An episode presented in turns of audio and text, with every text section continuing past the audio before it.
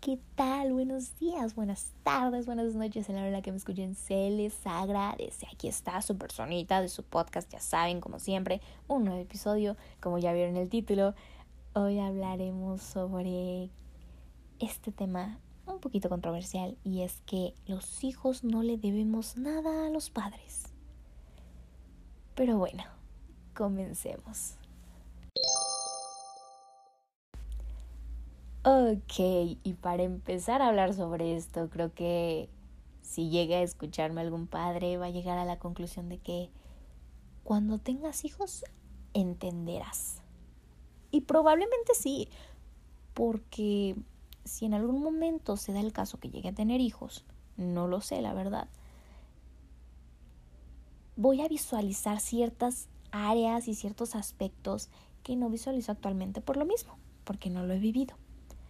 Pero este punto que voy a tocar creo que es muy generalizado y la verdad es que he visto tanto en conocidos, amistades, en mi experiencia personal y demás, muchas cosas que van apegadas a la misma idea.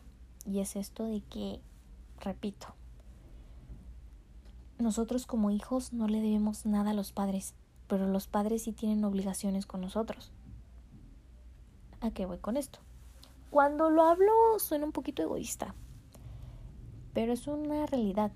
Vamos a hablar desde la perspectiva de que el padre sí tuvo la decisión de tener hijos, claro, porque también van a haber casos en los que no haya decidido y haya sido obligado a hacer lo mismo. Pero hablando desde el privilegio, tenemos que tener en cuenta que al tú tener la decisión, tienes la obligación de darle a tu hijo educación, vivienda, comida, cariño, atención, demás. ¿Ok? ¿Por qué? Porque tu hijo no te pidió nacer. Tú lo trajiste. Y tampoco es su obligación este concepto que se tiene muy presente de que los hijos tienen que mantener a los padres en su vejez. La verdad es que se me hace algo completamente absurdo. ¿A qué voy con esto? No, no creo que esté mal que en ciertos casos, pues sí, los hijos se encarguen de los padres y demás. Pero realmente creo que eso va más apegado como a un agradecimiento. ¿A qué voy con esto? Hace unos días vi una anécdota de una madre que decía que a sus hijos los educó con esta ideología de que ellos no le debían nada a ella, más bien ella les debía a ellos por el hecho de que los tuvo y les dio educación y demás.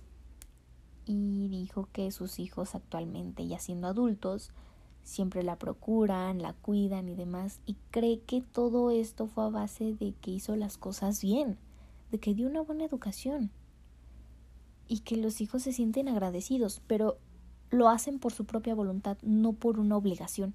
Y efectivamente creo que en esta vida los seres humanos incluso nos percatamos de que cuando una persona nos hace algún favor o nos da algo por voluntad propia sin que uno lo pida, es muy bonito porque sabes que se sienten agradecidos, que lo hacen de buena fe y demás, a cuando lo hacen por una obligación lo hacen de malas y lo ven como algo que es molesto y llegas a sentirte mal también tú. Creo que es algo muy lógico. Y también va pegado a esta idea de que incluso muchos padres llegan a esta conclusión de que, ok, yo de niño no tuve mucho y le voy a tratar de dar lo mejor a mi hijo y le voy a dar hasta de más. Eso es envidia. ¿Por qué digo que es envidia? Bueno, uno como padre, qué bueno que le quieras dar lo mejor a tu hijo, qué bueno que quieras que tenga una vida muy buena y de lo mejor y demás. Está completamente perfecto, completamente respetable. Pero los padres pueden llegar a tener envidia de los hijos. Y hacen este tipo de comentarios de, yo a tu edad no tenía esto y ve tú lo tienes y no lo aprovechas. a ver, padre, tú se lo diste y es tu obligación dárselo. Y te pasas reclamando porque tú no lo viviste. Eso es envidia. Y a veces llegan a ser hirientes porque incluso me ha tocado ver casos en los que muchas niñas llegan a este trauma de que es que mi mamá me dijo que estaba gorda o, o que llegan a insultar el físico y demás, pero es por lo mismo de que a veces incluso la madre no llegó a tener esas virtudes, no llegó a tener ese físico o demás, o sí llegó a tener un buen físico y yo estuve mejor que tú. A un punto de comparación lo cual no es algo sano, porque porque cómo vas a compararte tú como madre con tu hija o con tu hijo? No no hay un no hay nada. Y yo lo puedo decir en mi experiencia. Y es algo que obviamente ya hablé con mi madre y demás, que era esto de que que ella me decía así de que no, pues ¿cómo me voy a comparar yo contigo? Somos completamente diferentes porque en algún punto de mi vida me llegué a probar ropa de ella y ella en su juventud era muy delgada y no me quedaba. Y obviamente me hacía sentir mal y los comentarios que recibí con ella era este aspecto de somos muy diferentes, obviamente no vamos a tener el mismo cuerpo, ¿cómo te comparas conmigo? Tú eres una jovencita. Tienes toda una vida. Disfrútala, gózala. Y no porque yo haya hecho esto o haya tenido esto significa que tú vayas a hacer lo mismo. Y siempre me repite esa frase de, no esperes que tus hijos sean iguales a ti, porque no lo son. Van a tener diferentes puntos de vista, van a vestirse diferente. Obviamente va a depender sobre este hecho de que son generaciones diferentes, hay una nueva visualización en la actualidad en ciertas áreas y demás. Y obviamente ella también va a tener sus ideologías y también vamos a chocar, lo cual es completamente normal, pero siempre va a tener que existir un respeto. Y claro, no voy a decir, no, mi relación con mi madre fue súper perfecta, es de lo mejor y, y, y todas mis etapas han sido súper increíbles. No, obviamente también han existido problemas, es completamente normal. Pero así como siempre dicen que las relaciones amorosas y eso debe existir comunicación, creo que eso se debe de generalizar a todo tipo de relación, ya sea amistosa, de padres e hijos, romántica, de lo que sea, mientras existe una buena comunicación, creo que va a ser la base en sí de cualquier relación, no importa en qué ámbito sea. Y era algo que de verdad quería hablar, que es un tema muy importante porque obviamente cada persona va a tener una diferente relación con sus padres, van a existir personas que definitivamente no se agraden o no se entiendan con los mismos o simplemente no les interese y demás. Porque cada persona tiene diferentes privilegios.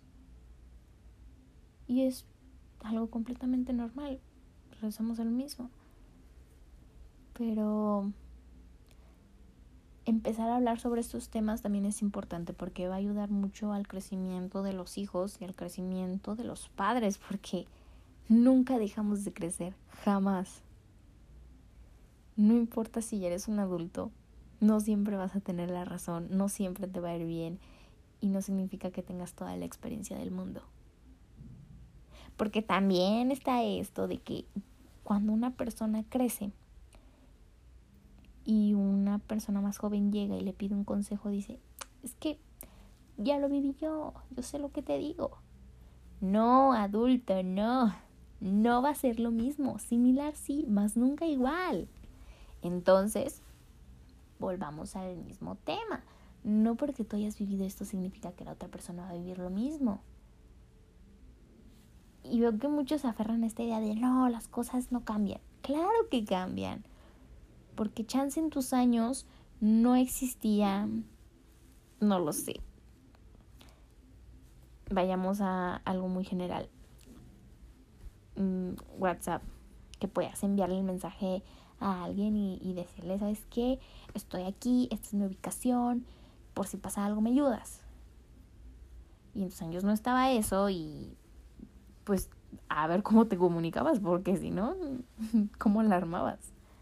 Ni dar tu ubicación podías. Ahora sí que hasta que llegaras a tu casa y decías, ¿sabes qué? Estuve acá.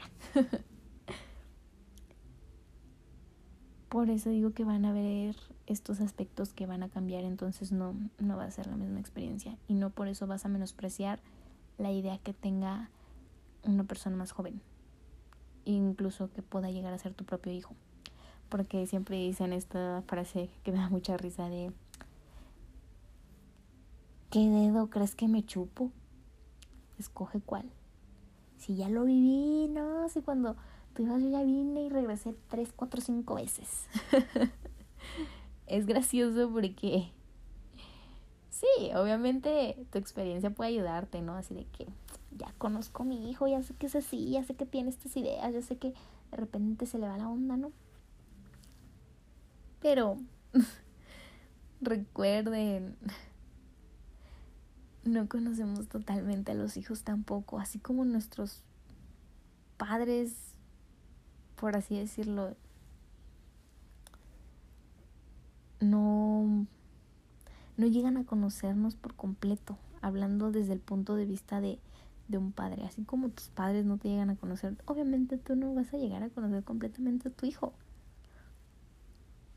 Porque va a ser uno con los amigos, va a ser otro con la familia y va a ser una relación muy diferente porque sí pueden tener toda la confianza del mundo y hablar sobre todo, pero esa persona también tiene que tener sus secretos. Cada persona tiene sus secretos, cada persona tiene ciertas cosas que se va a guardar para sí misma y nunca vas a terminar de conocer a alguien. Y no puedes obligarlo a que haga las cosas como tú quieres porque un hijo tampoco es una pertenencia. Y es molesto porque de verdad he visto personas que sienten que sus hijos son su pertenencia cuando no, no es un objeto, es un ser humano. Tiene la libertad de decidir sobre lo que quiere o no hacer, sobre lo que va a decir, sobre la creencia que quiere seguir, si es que no quiere seguir una y demás. Y sí, tú le puedes enseñar a cómo a ti te educaron, enseñarle tus valores y demás, pero al final ese niño va a decidir si va a seguir ese camino o no se lo puedes enseñar, mas no obligar a hacer. Y es muy difícil porque vivimos en un país en el cual, por ejemplo, nos vamos al lado religioso.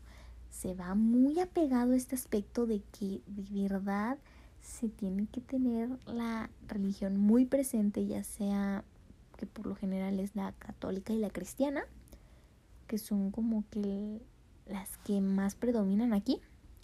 Es, es que tú tienes que creer en esto. Pero ese ya es otro tema para otro podcast. La verdad es que me iría muy lejos, pero eso es todo por hoy.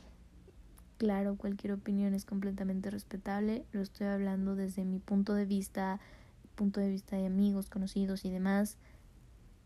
Pero al final cada quien va a hacer lo que quiera. realmente podemos escuchar a los demás, pero la decisión es de uno. Entonces, esto es con completo respeto. Y se agradece que hayan escuchado aquí a la personita de su podcast. Nos vemos por un nuevo episodio.